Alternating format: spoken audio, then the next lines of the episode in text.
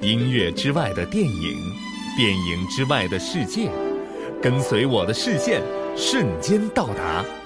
岷江音乐 iRadio 带你身临其境。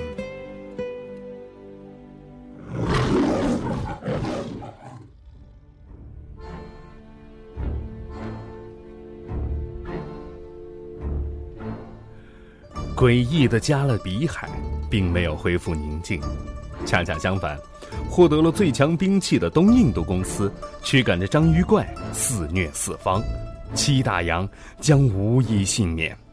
最终的海战看来是一触即发。不过，这样的好戏怎能够没有杰克船长的参与呢？于是。在那个被称作世界尽头的海域，散落在全球各个角落的海盗们，不得已结成同盟，齐力对抗英国的铁剑和海怪兵团。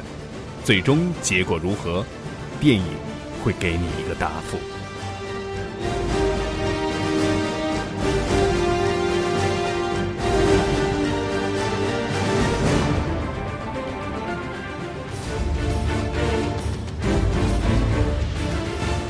自从《加勒比海盗》系列赚得盆满钵满之后，迪士尼公司就一直进行着充分的商业开发。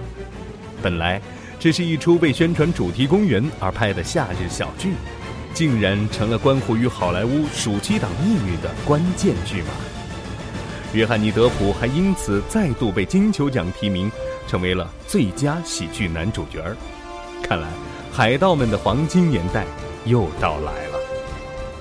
这一次，俊男美女 Bloom 和 Natalie 将从加勒比海岸驶向充满异国情调的东方，海洋也会以它独特的方式，将自己的浩瀚、博大、桀骜不驯，毫无保留地展示给人们。它那无穷的魅力，让多少人为之兴奋，为之癫狂，锲而不舍，却又流连忘返。世界尽头之旅，现在开始。迪士尼影业公司二零零七年暑期大片《加勒比海盗》第三集《世界的尽头》。